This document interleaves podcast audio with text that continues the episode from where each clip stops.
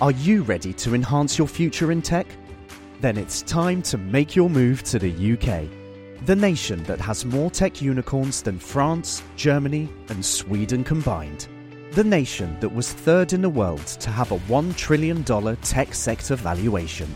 The nation where great talent comes together.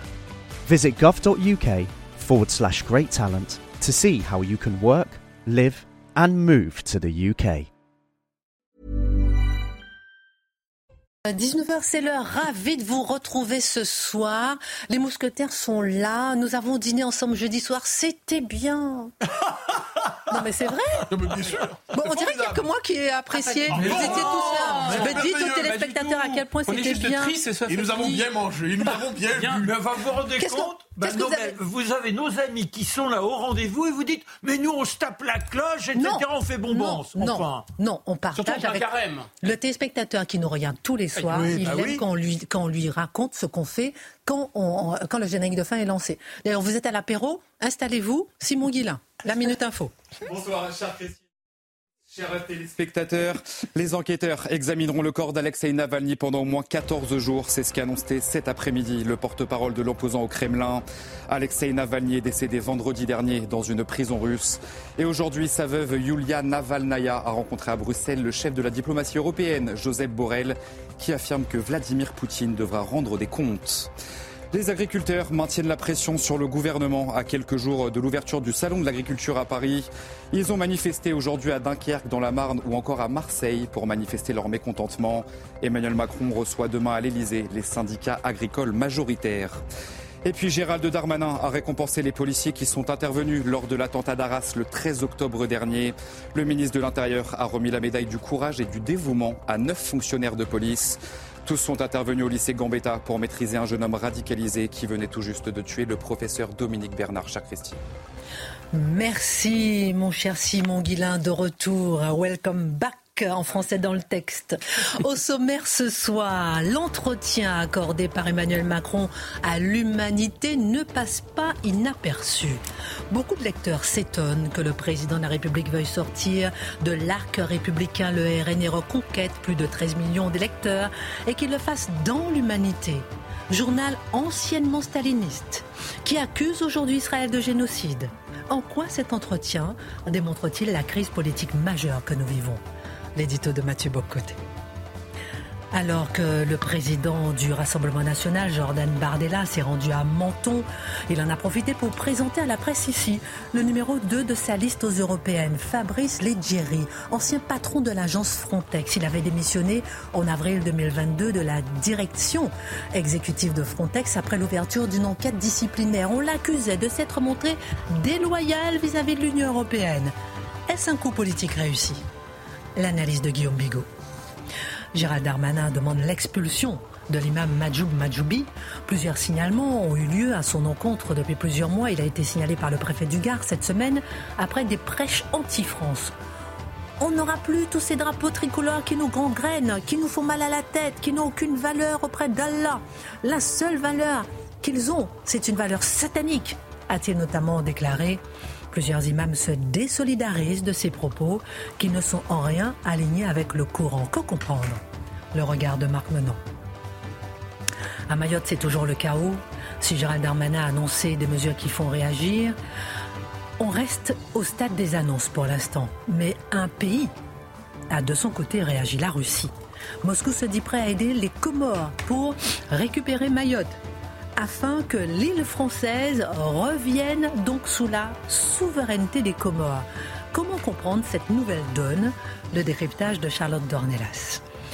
Et puis un hôpital anglais déclare qu'une femme trans, c'est-à-dire un homme biologique, peut produire pour un enfant un lait aussi valable. Le lait médicamenteux de femmes transgenres, né donc de sexe masculin, est aussi bon pour les bébés que le lait maternel. Là aussi, que comprendre? L'édito de Mathieu Bocoté. Une heure pour prendre un peu de hauteur avec nos mousquetaires qui sont en forme ce soir. C'est parti.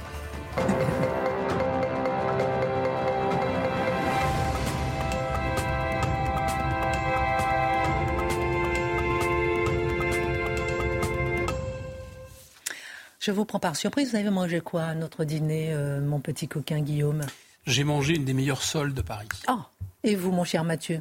Euh, Mon cher Marc ah, Je viens à, Mathieu. C'était de. Lui, il n'a rien mangé, il a pris une soupe. Non, non, non, j'ai pris un, petit poisson avec euh, un riz, je sais pas quoi, c'était ah très C'était un riz basmati, j'ai pris comme vous. Voilà. Et vous, Majou bio. D'abord, moi j'ai pris une entrée, c'était du saumon fumé, et ensuite j'ai pris une blanquette de veau, et pour dessert, des glaces. Et il y avait du vin. je vais quand même pas. À consommer avec modération. De toute façon, vous n'auriez pas dit ça que j'aurais dit, hein, tout ce que vous avez pris. J'espère bien. Vous me croiriez si je disais que je mangeais que des légumes? Et vous avez voulu partager votre glace avec moi, vous étiez gentil. Je dirais que vous me l'avez volé, mais avec tant de tendresse. voilà, vous savez tout, euh, chers amis. C'est dans les pages de l'Humanité, le quotidien communiste, qu'Emmanuel Macron a décidé de s'exprimer, alors que la France panthéonise Manoukian, symbole de la résistance communiste étrangère. Et il en a profité pour clarifier sa doctrine par rapport à ce qu'il appelle les extrêmes, en plus de mettre à jour sa vision du combat contre ce qu'il appelle l'extrême droite. En quoi, Mathieu Bocoté, cet entretien va-t-il plus loin que ce qu'on a retenu la presse en général aujourd'hui? Ah, ah, oui, c'est un entretien qui va très loin, qui couvre, en fait, qui a une fonction très claire sur laquelle nous reviendrons et qui va au-delà de la seule question du RN hors arc républicain. Alors, la première chose à dire, et je pense qu'on l'a insuffisamment souligné, sauf peut-être sur cette chaîne, c'est qu'il parle à l'humanité.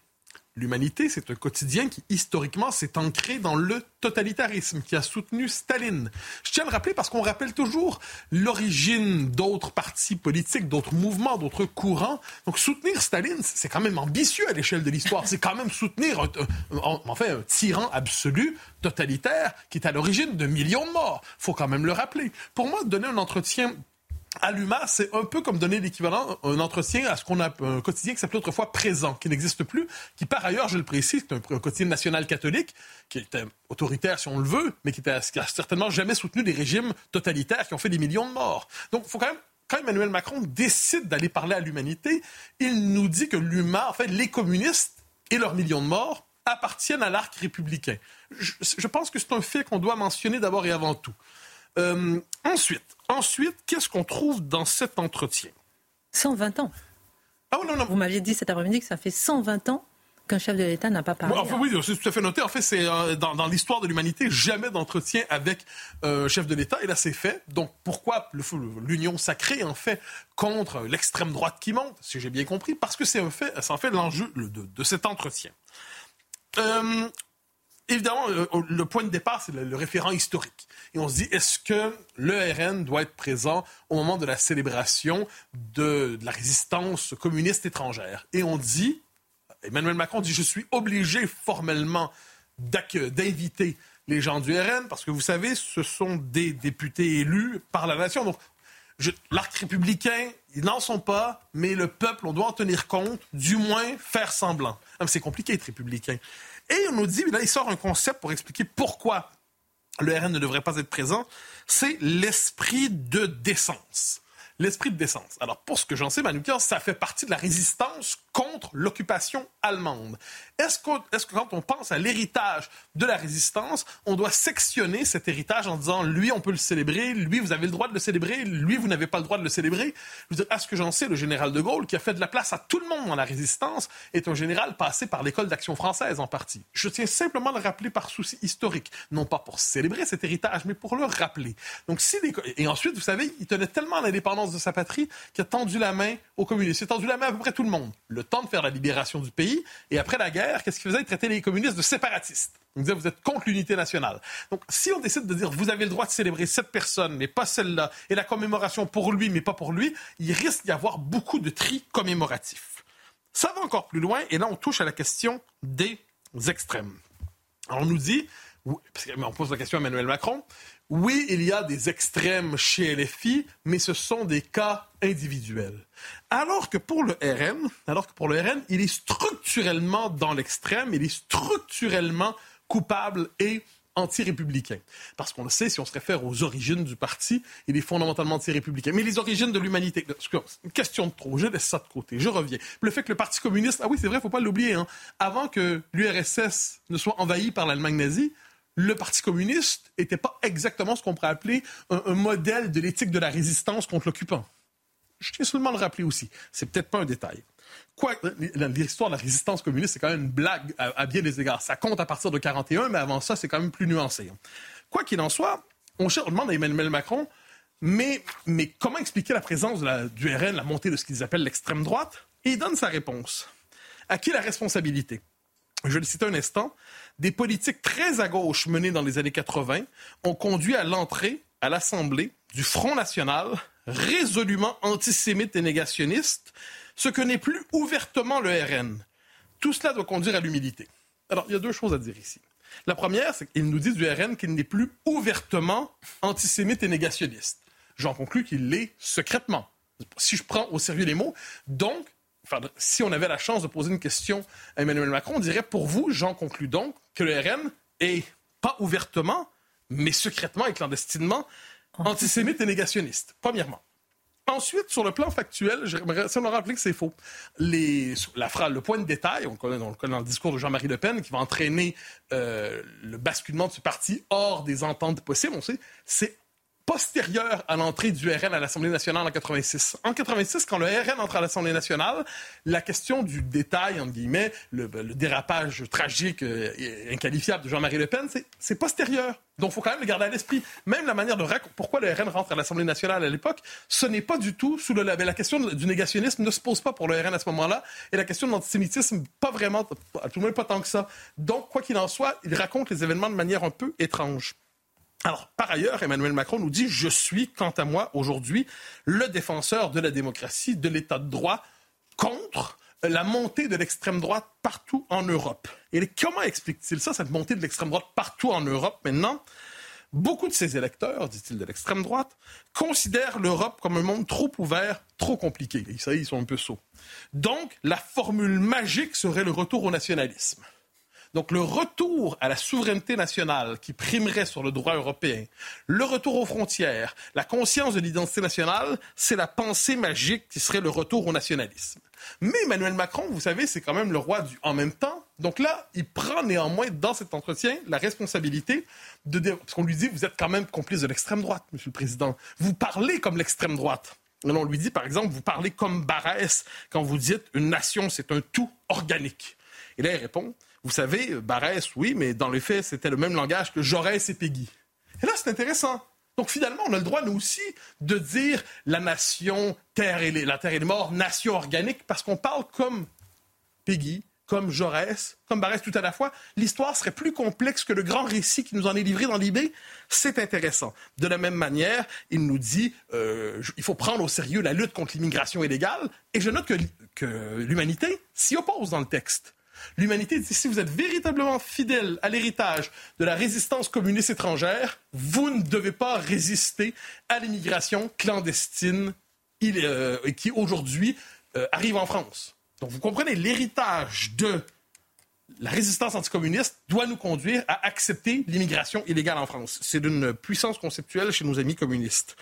Euh, et au dernier moment, au dernier moment, je le note, dans cet échange un peu, un peu tordu, eh bien, Emmanuel Macron dit oui, il faut prendre la question de la lutte de l'immigration au sérieux, mais pas en soi, parce qu'elle provoque la montée du RN. Donc, ce n'est pas la lutte contre l'immigration ou l'immigration illégale qui motive Emmanuel, Macron dans cette question. Il dit la vraie raison, c'est la montée du RN, de l'extrême droite. Et pour ça, ça nous fait penser à l'argument d'Olivier Véran, qui disait c'est formidable le modèle danois pour gérer l'immigration, parce que là-bas, ça fait baisser l'extrême droite.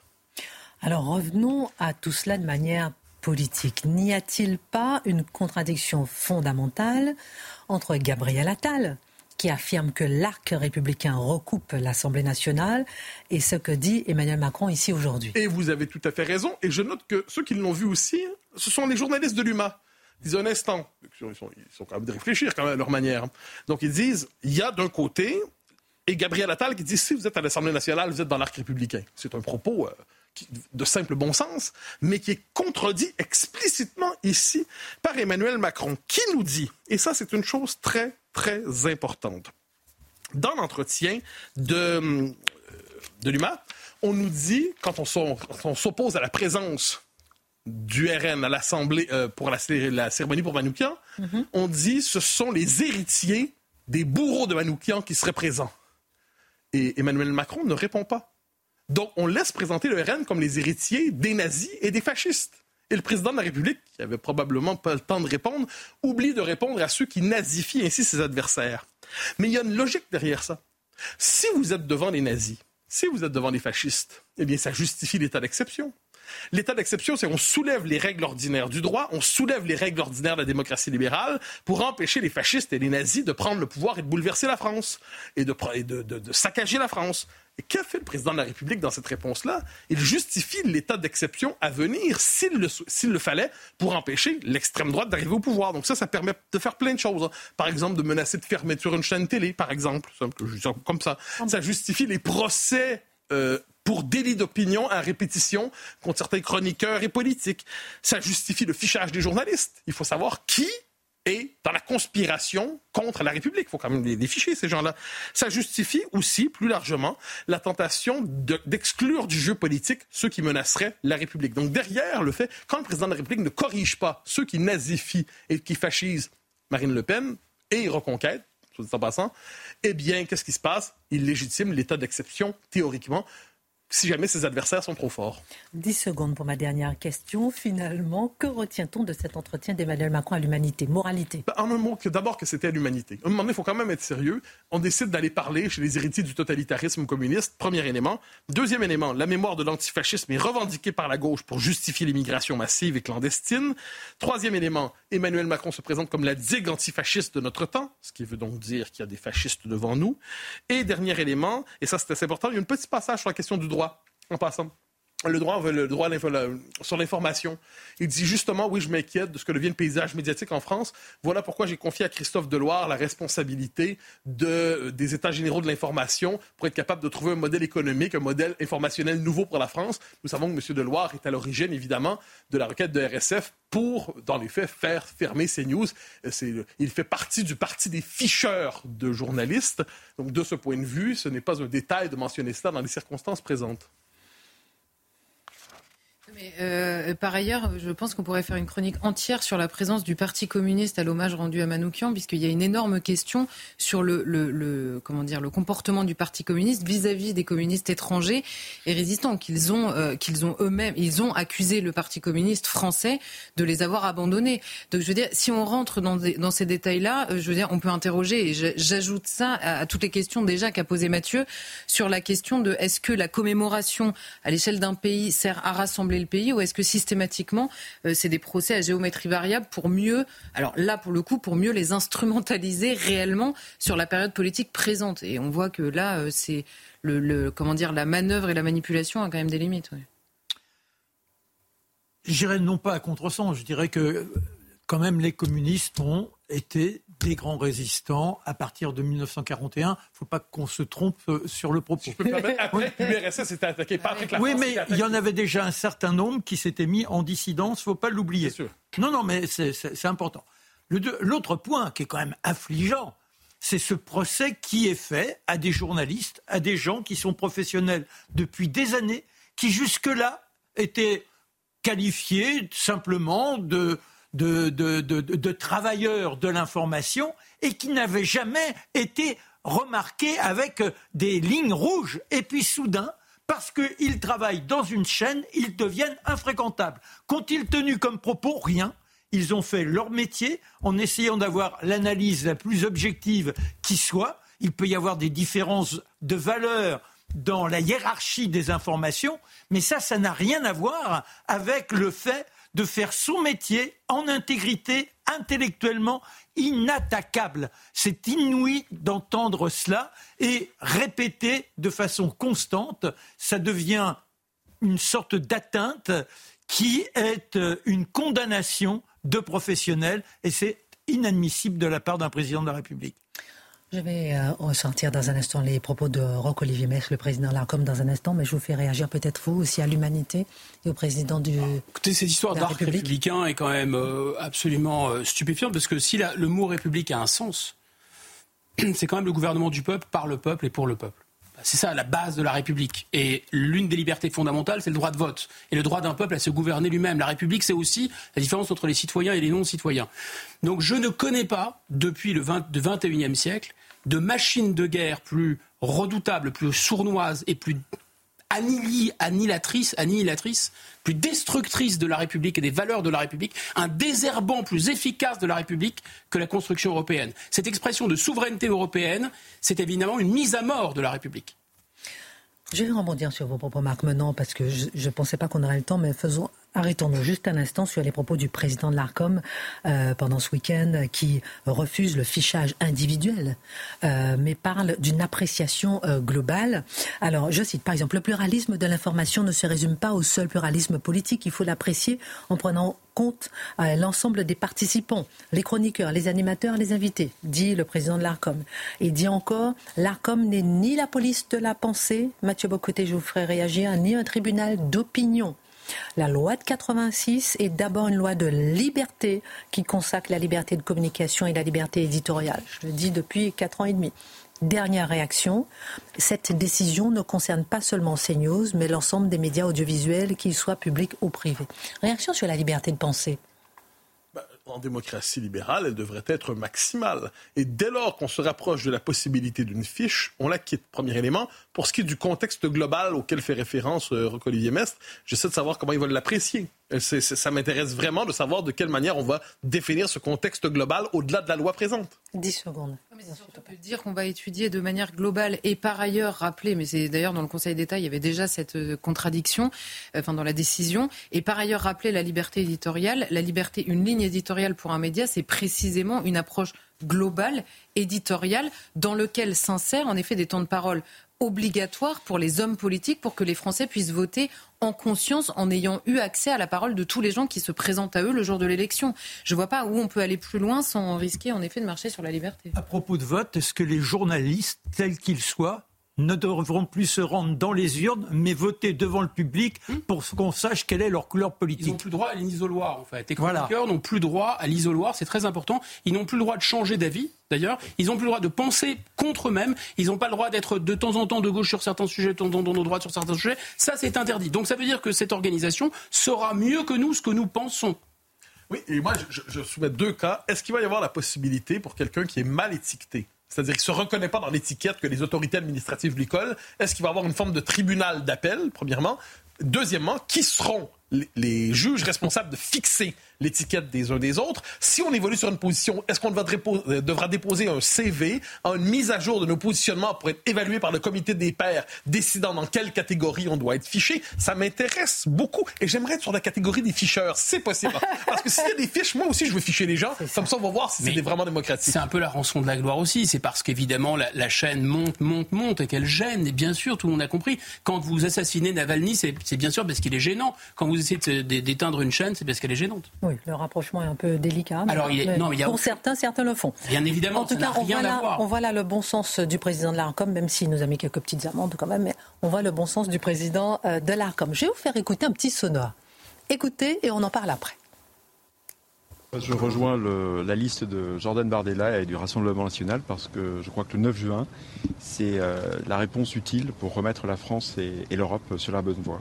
Jordan Bardella a expliqué euh, comment euh, nous devons effectivement reprendre le contrôle de nos frontières, la frontière européenne, la frontière extérieure européenne et la frontière française au niveau, au niveau national. Et donc j'apporterai mon expérience, mon savoir-faire. Qui est-il? D'où vient-il? Est-ce qu'il apportera effectivement euh, son expérience? Est-ce un coup réussi pour le Rassemblement national? On en parle avec vous, on marque une pause et on en parle tout de suite avec vous, parce que ce n'est pas n'importe qui quand même. Hein. on en avec plaisir. Le président du Rassemblement national, Jordan Albanella, on le disait tout à l'heure, s'est rendu à Menton aujourd'hui, euh, comme régulièrement, mais cette fois-ci accompagné de Fabrice Leggeri, l'ancien patron de l'agence Frontex, qu'il a profité pour présenter à la presse. Euh, c'est le numéro 3 de sa liste sur les européennes. Est-ce un coup politique réussi selon vous? Si vous me passer la métaphore un peu osée, ça, aurait pu même être un coup de menton extrêmement, euh, extrêmement brillant. L'effet était un peu atténué par l'histoire de la, euh, du drapeau tricolore euh, satanique, là. Donc l'effet médiatique a été un petit peu atténué, mais c'est quand même un, un coup très fort. D'abord, Un, c'était intéressant de se déplacer sur cette frontière franco-italienne à Menton, parce que c'est une frontière qui est débordée, l'Italie étant débordée, euh, nous sommes nous aussi débordés. Le gouvernement a tenu à renforcer, il y aurait une frontière qui a été rétablie depuis 2015, renforcer les moyens, déployer des, soldats sentinelles, etc. Euh, le, président du, RN, euh, comme d'ailleurs Eric Ciotti, sont rendus sur place pour dire aussi qu'il y a une décision très importante du Conseil d'État du 2 février dernier euh, qui rappelle que la frontière n'existe plus, en fait, qu'il faut revenir vraiment à l'épure de Schengen. C'était une exception depuis Bataclan. Donc il n'y a plus de frontières. Il faut revenir à ce qu'on appelle la directive retour votée en 2008, c'est-à-dire qu'on ne peut pas refouler des gens à une frontière européenne. Le principe, c'est la liberté de circulation. On ne peut pas les refouler du simple fait qu'ils n'ont pas de titre et qu'ils sont clandestins. En tout cas, si on les refoule, il faut leur laisser suffisamment de temps en quelque sorte pour encaisser le choc. Alors plusieurs du temps, parfois une semaine, on ne peut pas les mettre dans des centres de rétention administrative. En fait, la frontière est une passoire. Voilà, c'était pour ça déjà que ce déplacement était important. Mais ensuite, le fait de présenter cette prise de guerre, entre guillemets, comme on dit, euh, de Fabrice Leggeri, ça appuyait le propos, ça appuyait la démonstration. Parce que qui est M. Leggeri? C'est quelqu'un qui, depuis 2015, a occupé des fonctions très importante au sein de l'Union européenne, l'agence Frontex était chargée de surveiller les frontières extérieures de l'Europe. On nous dit on n'a plus de frontières à l'intérieur, mais il y a des frontières à l'extérieur, les frontières de Schengen. Alors on va mettre des moyens satellitaires, on va mettre des drones, on va mettre des gardes-côtes armés, euh, et vraiment vous allez voir les gens, euh, c'est pas grave, il n'y a plus de souveraineté, c'est la souveraineté européenne, c'est l'État européen qui vous protège, notre Europe qui vous protège. Ah oui, mais sauf que lui, il était aux premières loges, et qu'est-ce qu'il dit, ce monsieur? Bah, Il dit écoutez, c'est simple, hein, pour l'Union européenne, l'immigration n'est pas un problème, c'était un projet. Alors là, évidemment, euh, on tombe des nues quand même. Et c'est pour ça que euh, ce coup est très fort. Et il raconte euh, qui veut l'entendre, que lorsqu'il a pris son, job au sérieux de surveillance des frontières en refoulant des migrants clandestins pour éviter à l'Europe la submersion migratoire, on lui a tiré l'oreille. On lui a dit attends, attends, mon petit gars, là, t'as pas bien compris. En fait, ça, c'est pour la galerie, c'est pour les médias, c'est un affichage. En vérité, ce qu'on te demande, c'est de bien accueillir les migrants. En fait, l'Europe, elle est vieillissante. D'accord Donc, euh, tu fais partie des gens sérieux. Là, on va pas faire du populisme de bas étage. Euh, ça, le peuple, le populo, la République, tout ça, c'est un truc de, un truc de, de, bas de plafond. Nous, on est avec des gens sérieux. Donc, l'Europe, elle a besoin, elle est vieillissante, elle a besoin de migrants.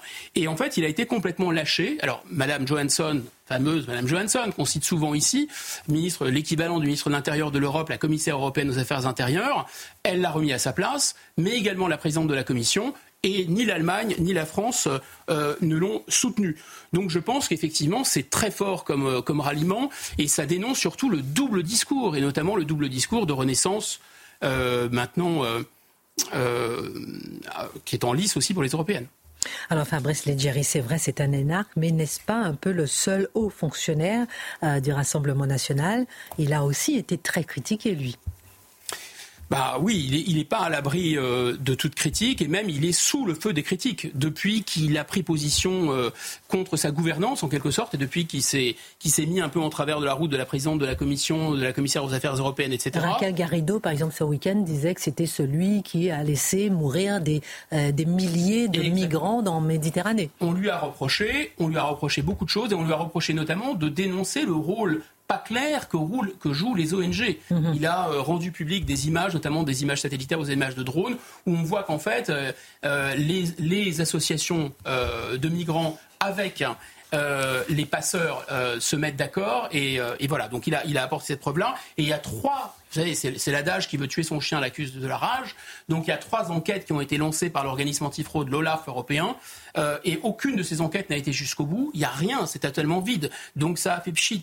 C'est quelqu'un dont on peut dire, il est sûrement plein, on peut sûrement lui adresser plein de reproches, je ne le connais pas, mais on ne peut pas dire qu'il est incompétent. C'est à la fois un énarque c'est bien que c'est pas nécessairement un gage d'intelligence, mais enfin, il est normalien, parce qu'il est, quand même un minimum cultivé, cet homme-là. Il a été nommé, sa candidature a été appuyée par M. Cazeneuve, le ministre socialiste. Il a été choisi parmi 63 candidats. Donc c'est quand même quelqu'un. Et puis, il est resté à son poste pendant 7 ans. Hmm. On a quadruplé son budget. Donc si ça n'allait pas du tout, on se demande bien pourquoi. Euh, voilà. Et puis en plus, s'il y avait vraiment des choses substantielles, on les aurait trouver. Maintenant, vous avez raison, il y a une autre question euh, qui est mise en avant, c'est euh, est-ce que c'est pas le seul énarque du Rassemblement national? Alors j'ai regardé, pas tout à fait, donc il y en a eu dans le passé, ils sont partis. Euh, il y a Philippe Liotto, qui est le, député du Var, et il y a Christophe Bay, qui est le, directeur de campagne de Marine Le Pen. Ça fait pas beaucoup, et souvent c'est un argument qui est mis en avant pour dire, regardez, il n'y a pas beaucoup d'énarques, donc quand même, il y a un soupçon d'incompétence dans ce, parti. Bon, pour répondre qu'il euh, y a beaucoup d'entreprises qui ont nommé des énarques à leur tête et qui s'en sont repentis, mais passons. Il y a même des républiques, d'ailleurs, où c'est arrivé, ça s'est pas nécessairement très bien passé. Euh, donc c'est pas nécessairement un gage, disons, euh, automatique de compétence de sortir de l'énarque. Mais surtout, surtout, c'est le fait que les énarques ne peuvent pas s'afficher officiellement, en quelque sorte. Il y a probablement des énarques qui soutiennent, des hauts fonctionnaires qui soutiennent le Rassemblement national. Ils le font notamment dans un club d'après le Rassemblement national, qui s'appelle les Horaces. Mais pourquoi ils ne le font pas? Ça, ça est intéressant. Ils ne le font pas parce que s'ils le font, leur carrière ensuite administrative est brisée. Et s'ils le font, ils peuvent euh, même pas d'ailleurs trouver du boulot dans le privé. Donc c'est quasiment la mort sociale. Et là, c'est une assez mauvaise nouvelle, euh, disons, pour les rivaux de Jordan Bardella, que M. Leggeri ait choisi de rallier le RN plutôt, par exemple, que Reconquête ou plutôt que LR, notamment LR, parce que LR lui a fait des avances. Apparemment, M. Rotaillot voulait le placer aussi dans sa, dans sa liste en très bonne position. Mais il a été au RN, pourquoi? Parce que, justement, à cause de ce risque de mort sociale. Euh, c'est le vote utile en fait qu'il a, qu'il a mis au RN, parce qu'il est sûr que le RN va dépasser les 5%, et donc il est sûr euh, de pouvoir finalement rebondir, parce qu'une fois qu'il a fait son outing euh, pro-national populiste, eh bien c'était foutu pour lui. LR et Reconquête doutent que le RN puisse changer l'Europe de l'intérieur, car même s'ils ont beaucoup d'élus, ils appartiennent à un groupe parlementaire européen moins puissant que le leur. Qu'en pensez-vous?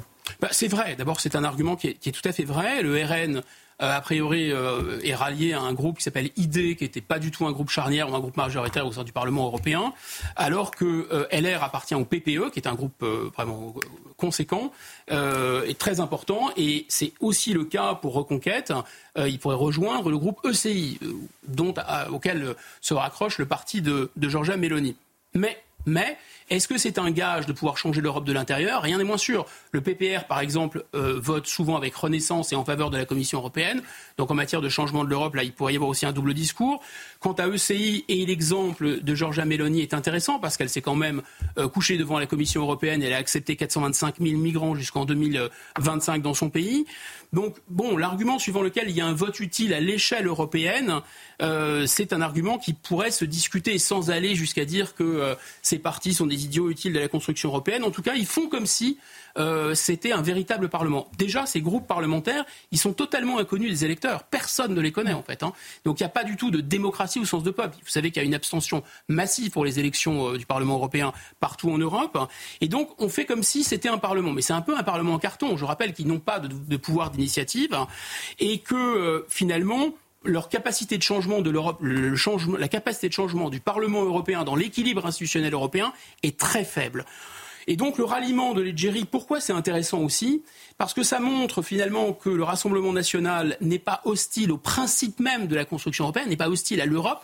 La preuve, ils ont recruté quelqu'un qui était quand même euh, qui, avait, qui occupait des fonctions éminentes au sein de l'Europe, mais par contre, ils ne sont pas naïfs sur la capacité euh, de l'Europe à se réformer de l'intérieur. Et d'ailleurs, le RN, comme Reconquête, comme LR, comme je pense tous les gens sérieux, savent que pour agir sur l'immigration ou sur tout autre sujet, il faudra passer par la voie de la révision constitutionnelle et bien sûr pas la voie de l'Europe. Passer par la voie de l'Europe, dire qu'il va y avoir une autre Europe, c'est complètement fantaisiste. Ça veut dire parce qu'il faut changer les traités. Pour changer les traités, il faut qu'il y ait une unanimité des États. C'est quasiment impossible. Donc M. Leggeri est bien parti pour être l'égérie, si vous me passez l'expression, euh, du Rassemblement national. Et en tout cas, peut-être euh, peut euh, a-t-il un profil de futur ministre de l'Intérieur. Merci pour votre analyse. Je vous propose d'écouter euh, ce petit sonore et réagissez, hashtag face à l'info. Écoutez et Marc Menon nous analyse tout ça dans un instant. On n'aura plus tous ces drapeaux tricolores qui nous gangrènent, qui nous font mal à la tête, qui n'ont aucune valeur auprès d'Allah. La seule valeur qu'ils ont, c'est une valeur satanique. Vous voyez tous ces drapeaux qu'on a là, qu'on lève là dans les matchs, oh, et on crie, on tape le musulman sur ta tête et on l'insulte de tous les noms, c'est drapeau satanique. Marc Menon. Et oui, il ne s'arrête pas là. Après, il, il insiste, il dit c'est tout simplement pour qu'on se déteste, que la haine soit créée dans nos cœurs, pour qu'on ne s'aime pas. Ce sont vraiment des propos séditieux. Et il avait amorcé son prêche en disant tous les gouverneurs, dans toutes les gouvernances, vont tomber. C'est presque un, appel donc euh, à l'attaque des États. Alors, c'est Imam Madjoubi, j'aurais dû le dire tout à l'heure, et ce qu'on a vu, c'était le 9 février sur les réseaux sociaux. Sur Facebook, en direct, et forcément, ces propos ont été condamnés par, par exemple, le grand imam de la mosquée de Bordeaux, Terek Oubrou, également par Abdellah Zekri, qui est le vice-président du Conseil du culte musulman. Et forcément, il a cherché à se justifier ensuite. Alors il s'est confié à Objectif Gare. Il dit Oh là là là là là là là là, j'ai pas dit drapeau, drapeau tricolore. En réalité, c'est un lapsus. Je voulais dire drapeau multicolore. Parce que moi, j'ai toujours défendu la République. J'ai organisé des marches dans, lors des attentats de 2015. Je défends la laïcité. Voilà ce qu'il dit. Alors vous avez vu qu'il est quand... Il a dit ça À Objectif Gare, un, journal régional. Alors qui c'est ce monsieur? Il a 52 ans. Il est né à Tunis. Il est arrivé en France en 1986 quand on l'écoute, on a l'impression quand même que ça fait peu de temps. on ne peut pas dire qu'il y a une grande musicalité dans sa façon de prendre à sa charge la langue française. Alors, il a une entreprise de bâtiment qui est plutôt tenue par sa femme, et puis également, il a les prêches à la mosquée dont il est responsable. Ça fait un moment quand même que certains dossiers le mettaient en question, et soudain, il apparaît comme cela à la une de l'actualité. Alors on pourrait dire, Bon, c'est grave, mais ce n'est qu'un imam parmi les autres, ce qui est vrai. Sachant qu'il y a à peu près 20 à 30 d'imams qui sont de nationalité française ou qui l'ont acquise, mais donc qui sont français. Les autres viennent de l'étranger.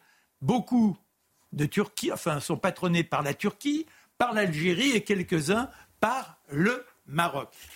Notons aussi qu'à le 29 octobre. Que s'est-il passé? Ben, Il y a un imam, un imam qui, lui, a fait référence à un hadith.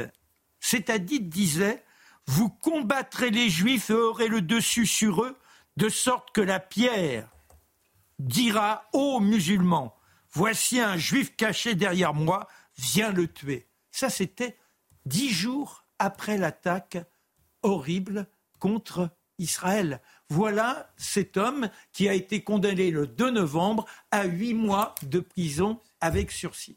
Alors tout ça, forcément, c'est le problème d'un islam qui se différencie, qui est fragmenté. Il y a les, les musulmans qui sont citoyens, qui tiennent à être véritablement français, qui apparaissent en tout anonymat dans notre société, qui ne revendiquent pas la prière dans les rues, qui, euh, les femmes euh, vous font la bise, etc. Elles ne portent pas le voile. Et puis après, il y a l'entrisme.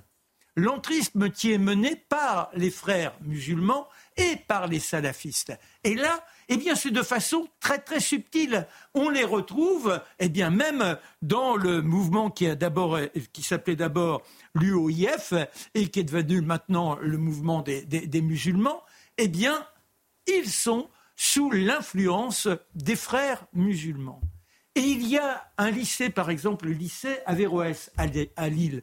Il a fait scandale il y a quelques semaines. Pourquoi? Depuis six ans, Xavier Bertrand disait c'est pas possible, il y a des cours qui sont contraires à l'esprit républicain, ce sont des cours qui remettent en cause nos valeurs. On ne peut plus accorder de subventions à ce lycée.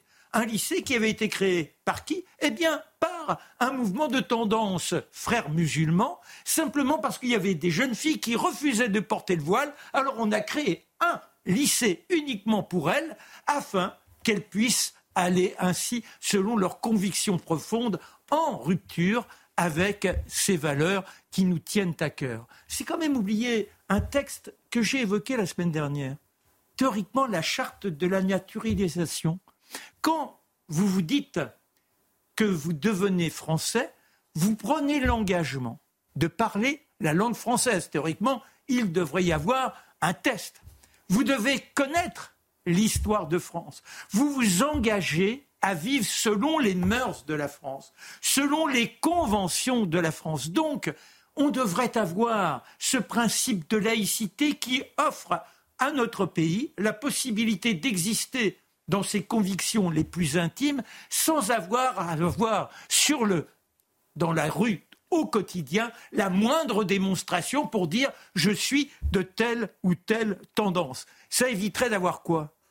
Eh bien, ce que l'on vit aujourd'hui quand on a des sondages sur les jeunes. Les jeunes qui vous disent à 65%, eh bien, pour nous, le plus important, c'est la charia, pour nous, c'est d'être avant tout musulman. On se moque de la loi française. Ils refusent d'assister à certains cours. Ils veulent imposer leur façon d'être dans les cours de sport, etc. etc. 65%, c'est quel sondage ça, mon chéri? C'était euh, les sondages, il y en a eu plusieurs qui se recoupaient. Je crois qu'il y en a eu un d'ailleurs qui était euh, de, de, CNews. Il y en a eu un dans Figaro, etc. je vais en donner un autre tout à l'heure. Oui, d'accord. Mais enfin, bref, mhm. il y a cette tendance chez les plus jeunes à se mettre en rupture de la République, à ne pas vouloir entrer dans cet accueil qui leur est offert, alors même qu'ils sont pour la plupart, eh bien, français dès leur naissance, puisque leurs parents étaient déjà sur le sol. Alors, on apprend dans un communiqué euh, de presse que le recteur de la Grande Mosquée de Paris condamne fermement les propos de Majoum Majoubi qui vont, je cite, à l'encontre des principes fondamentaux de coexistence pacifique et de respect mutuel et des valeurs prônées par l'islam. Et je vous montre aussi un sondage CSA pour CNews, euh, Europe 1 et le JDD. 92% des Français estiment qu'il faut expulser de France sans recours possible les imams étrangers qui tiennent des prêches anti-français. Rappelons que, vous l'avez dit, il est né en Tunisie, il est marié avec une femme française. Il, est en France depuis 38 ans. Il a cinq enfants français. C'est euh, Gérald Darmanin dit qu'il va l'expulser. Ça va être compliqué.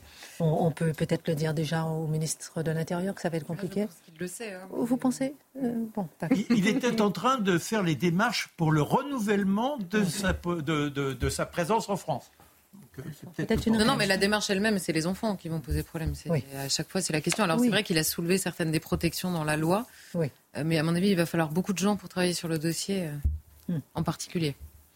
Mathieu Bocoté, une réaction par rapport à Majoub Majoubi, l'imam ah ben, Il existe une telle chose qu'une haine anti-française qui est complexée en ce pays. Je pense que c'est un fait qui est exposé devant nous. Et l'argument du finalement, je détestais pas le drapeau français, je détestais le drapeau LGBT, parce que finalement, c'est ce qu'il nous dit, c'est pas plus recevable, si je peux me permettre. Hmm. C'est-à-dire, le drapeau, c'est des satellites. En plus, satellites. par ailleurs, on voit c'est quoi l'imaginaire de ces gens. Hmm. Ils incarnent le bien, et de l'autre côté, ceux qui ne sont pas avec eux, c'est le diable. Si je puis me permettre, pour être exact, il dit qu'il faisait référence à la Coupe d'Afrique de football où les drapeaux étaient de toutes les couleurs. Voilà. Non, je tiens à le dire, il n'y a pas de confusion. Alors, juste avant euh, votre chronique, euh, euh, Charlotte Dornelas, je vais vous faire écouter un petit sonore. Mais je ne sais pas si vous aurez le temps de réagir. Je ne sais, même pas si on a besoin de réagir. Mais je vous le ferai écouter quand même. Ça vaut, le détour. Mais on parlera avec vous, Charlotte, de, de la Mayotte et de la Russie qui se dit qu'elle est prête à aider les Comores à récupérer Mayotte. Intéressant, étonnant, non? On en parle dans un instant. Regardez d'abord Louis Boyard. Ministre Borne, ils n'ont pas 289 députés ils n'ont pas la majorité. Donc du coup, pour faire passer une loi, c'est la galère. Euh, est-ce que, d'après toi, euh, une modification de la Constitution, ce serait bien ou mal? On peut modifier la Constitution avec l'article 11, c'est-à-dire Macron, il arrive et il dit, bon, bah, on va faire un changement dans la Constitution. Bah, l'article 11 où il peut modifier la Constitution aussi, c'est ce qui... L'article 11, c'est pas très bien pour modifier la Constitution. Moi, j'ai pas terminé mes études de droit, donc. Euh, non, l'article 11, c'est le référendum. C'est le référendum législatif. C'était une visite de Louis Boyard le 3 novembre 2023 à l'université Sorbonne Paris-Nord dans le campus de Villetaneuse. Une petite réaction bah, C'est la bordélisation dans, leur cerveau, je pense surtout. C'est de bordéliser l'Assemblée, il faudrait déjà remettre de l'ordre dans leur tête. Il a improvisé, un cours de droit euh, constitutionnel aux étudiants, puis il s'est fait humilier par plusieurs d'entre eux. Passons à autre chose. Passons à autre chose. Euh, Charlotte Dornelas, on a évoqué euh, la question de Mayotte euh, la semaine dernière à plusieurs reprises. Et si Gérald Darmanin a annoncé de nombreuses mesures qui ont fait réagir, on est toujours au stade des, annonces, rappelons-le. La situation n'est pas réglée pour autant. D'abord déjà, que sait-on de ce qui se passe aujourd'hui à Mayotte, à l'heure qu'il est? Bah, c'est vrai qu'on a l'habitude de voir une situation subitement. Déjà, on a mis du temps à la voir hein, médiatiquement ici. Euh, Gérald Darmanin s'est déplacé. Il a fait des annonces qui ont fait plus réagir que la situation à Mayotte. Hein, on en a parlé.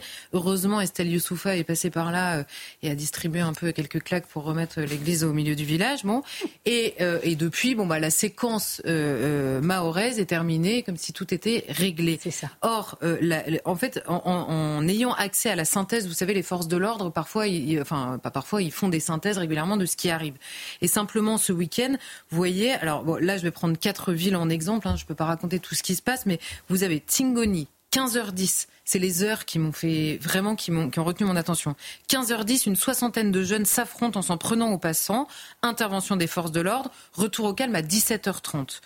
Kungu, 16h15, une trentaine de jeunes armés de barres de fer qui sont signalés affrontement avec les militaires. Barrage établi. Retour au calme à 21h30 ou euh, Wangani. 17h20, une soixantaine de jeunes s'affrontent en s'en prenant aux automobilistes. Ils installent des barricades, ils bloquent les axes. Retour au calme, une heure plus tard, 18h30. Mamoudzou, 17h20 une cinquantaine de jeunes munis de machettes, etc., etc. Donc vous avez, euh, ça commence à 15h10. Donc quand les habitants vous expliquent qu'à partir de 16 heures, ils ne peuvent plus sortir de chez eux, c'est en raison de ces bandes qui vont euh, ici et là, en effet, euh, dans, euh, sur l'île et qui bloquent les axes, qui attaquent les passants, qui attaquent les routes à des heures, donc au milieu de l'après-midi évidemment. Elles s'appellent elles-mêmes, ces bandes, elles se surnomment elles-mêmes les racailles ou les terroristes, hein, selon. donc on comprend qu'il y a la question de l'immigration qui a été très abordée par le biais de l'intervention et des annonces de Gérald Darmanin, mais il y a l'immense question de l'insécurité qui demeure évidemment euh, euh, toujours aussi grande. Et ces bandes, elles mobilisent énormément les forces de l'ordre qui sont présentes à Mayotte, qui ont été augmentées ces dernières années d'accord. On a 15 personnes du GIGN qui sont arrivées avec Gérald Darmanin pour renforcer la présence, euh, notamment là en l'occurrence des, gendarmes. Mais le, le, directeur général de la gendarmerie nationale, qui a fait pas moins de deux déplacements ces derniers temps à Mayotte, il expliquait que pour identifier d'éventuels commanditaires de ces attaques de bandes, ils avaient euh, euh, solidifié, on va dire, le travail d'enquête. Donc lui était en train de dire, il n'y a pas juste des bandes, parce que vous entendez certains qui commentent en disant, bah oui, mais ils sont pauvres et ils n'ont pas à manger, donc ils raquettent pour pouvoir manger. Alors ça arrive forcément. A évidemment euh, cette dimension-là joue dans une extrêmement pauvre. Mais Estelle Youssoufa, dont nous avait parlé euh, Guillaume, avait dit vous êtes gentil, euh, on, est tous pauvres et on tue pas tous nos voisins avec des coups de machette. Déjà pour commencer, bon c'est une évidence, mais il faut le rappeler à chaque fois. Et la deuxième chose, c'est que là, en l'occurrence, les gendarmes, en faisant ce travail d'enquête, vous dites il y a potentiellement des commanditaires qui eux ne sont jamais pauvres, qui eux ne subissent jamais la violence. On les connaît par cœur, c'est la même chose dans le trafic de drogue et qui mettraient ces bandes à leur profit pour la guerre de territoire au sein, euh, euh, au sein de Mayotte. Donc là, on voit qu'on a une question, euh, comment dire, de grand banditisme dans la délinquance extrêmement violente qu'il y a sur le terrain. Et les conséquences de tout ça, elles sont évidemment évidentes et elles n'ont pas changé la semaine dernière. Vous avez des écoles qui ferment, des classes qui ferment, des profs qui exercent leur droit de retrait, évidemment, les parents qui ont parfois peur d'emmener leurs enfants, déjà de les emmener physiquement et de les ramener, mais surtout de savoir ce qui va se passer dans les écoles parce qu'il y a des attaques régulièrement aux abords des écoles. Alors là, la, gendarmerie dit que ça va beaucoup mieux qu'avant dans les transports et dans les écoles, mais ça existe euh, encore. Les personnels médicaux qui sont appelés à finir dans les hôpitaux à 15 heures pour pouvoir repartir, alors qu'ils sont déjà en sous-effectif, avec évidemment une population qui déborde, ça on en a parlé. Par ailleurs, là, il y avait un patron qui racontait, c'était dans le Figaro, dans un reportage, qu'il était obligé le soir de ramener euh, chez eux le personnel euh, de son hôpital parce qu'il n'y a plus de taxi la nuit pour les mêmes raisons. Enfin, vous voyez, en fait, vous prenez le fil et vous vous dites c'est un cauchemar absolu de bout en bout en permanence. Ajoutez à ça évidemment la crise de l'eau et de l'accès à l'eau et dernière bonne nouvelle, des risques d'une détection de choléra aux Comores ces derniers temps.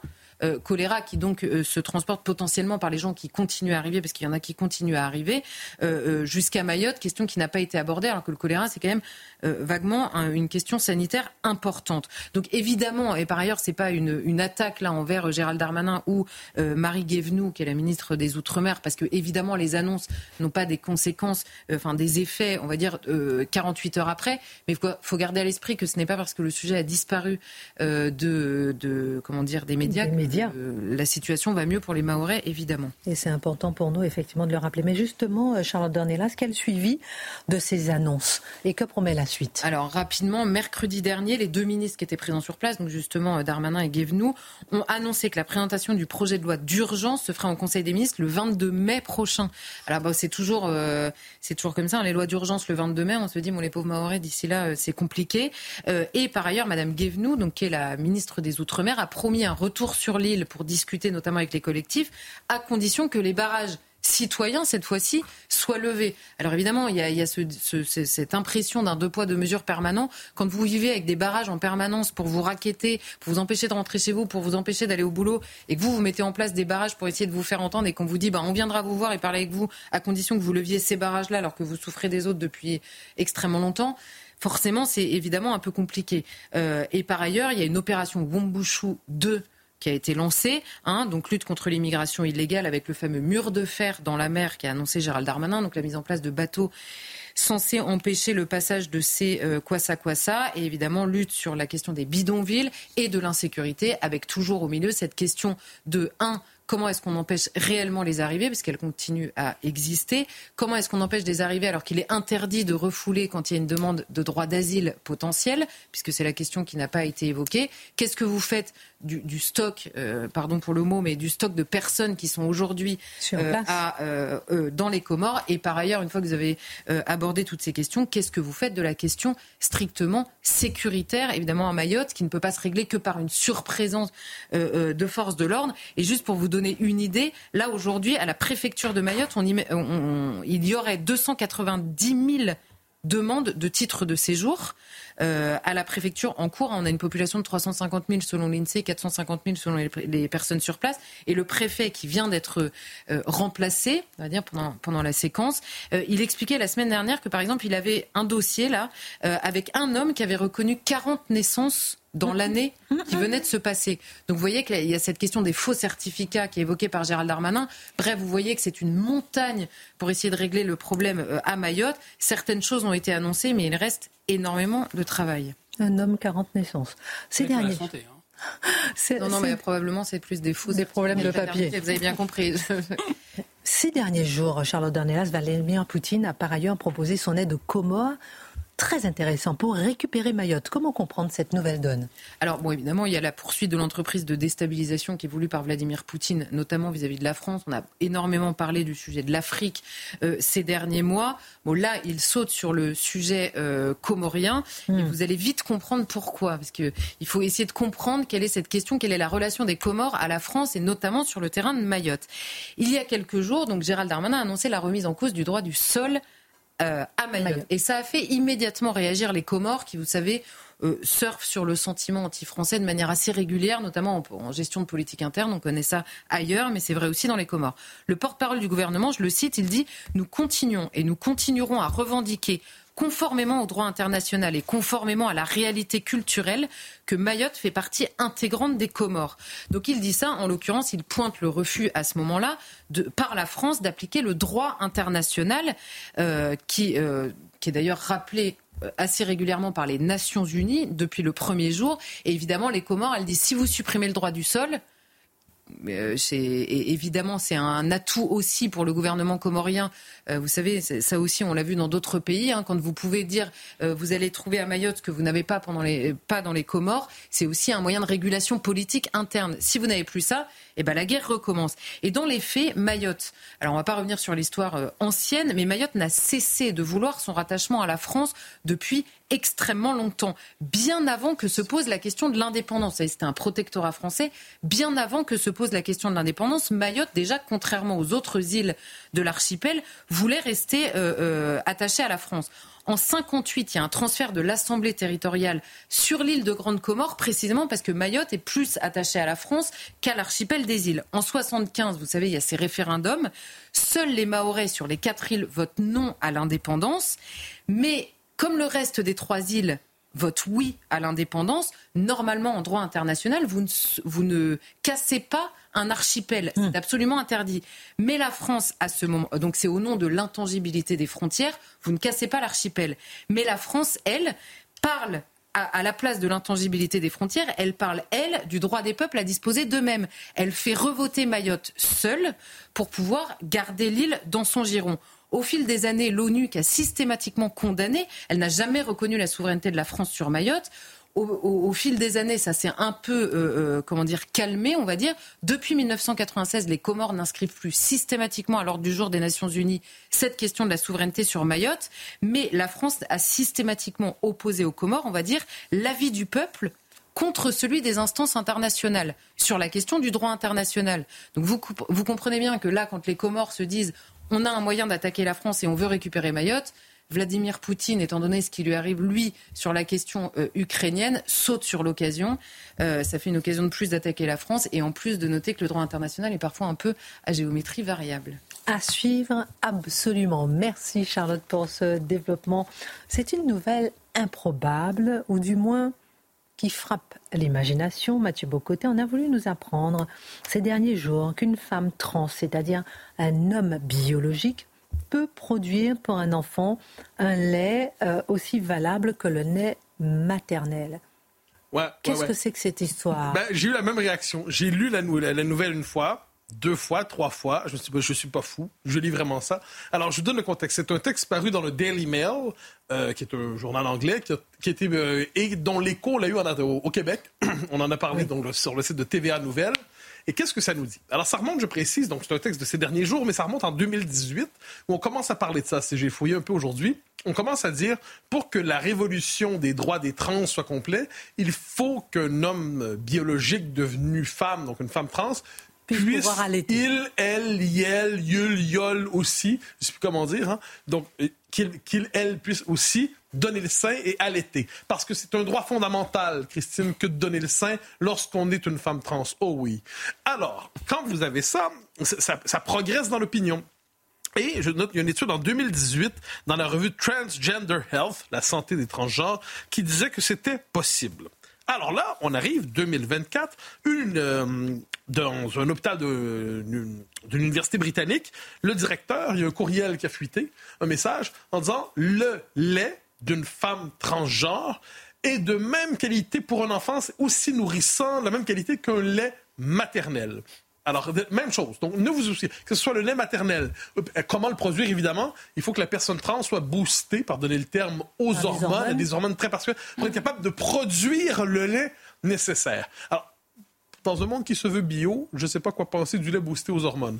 Mais je reviens sur le point central. Qu'est-ce qu'il y a derrière ça? Eh bien, c'est toujours ce dont on parle ici, la radicalisation de la fameuse théorie du genre. C'est-à-dire, on a aboli le corps sexué, on a aboli l'homme et la femme, on a aboli le père et la mère. On est dans un monde où une femme peut avoir un pénis et un homme avoir un vagin. On est dans un monde où un homme peut décider d'aller chez son gynécologue et une femme dire zut, j'ai le cancer de la prostate. On est dans un monde comme celui-là. Ben, le point d'aboutissement dans l'interchangeabilité des sexes, si je décrète que je suis femme, euh, eh bien, j'ai l'appui on produit l'homme nouveau en laboratoire. Aujourd'hui, au XXe siècle, on a voulu le produire avec des idéologies euh, comme le socialisme, le communisme. Aujourd'hui, c'est en laboratoire. On produit véritablement l'homme hormonalement modifié, l'être humain hormonalement modifié qui peut donner le lait requis.